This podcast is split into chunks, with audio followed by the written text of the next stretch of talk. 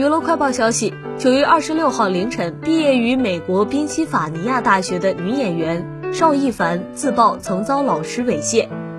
对方还若无其事的回应，并从容选择离开，好似这一切都是理所当然，感觉自己就像被垃圾一样对待，这使得他非常生气。据邵逸凡透露，整个事件的经过是这样的：他在国内念的是英语系，所以男生非常少。以至于他没有谈过恋爱。有一次学校搞活动，需要到另外一个学校培训，有一位比他大不了几岁的男老师担任活动的主持。长期的相处，邵一凡被对方幽默的性格、独特的气质吸引，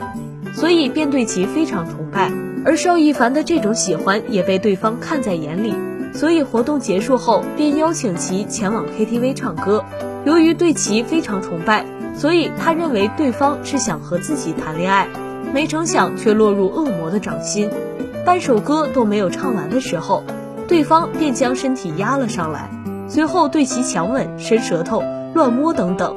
不过由于邵一凡做出了强烈的反抗，再加上当时恰巧有一位服务生进门，这才使得对方强奸未遂。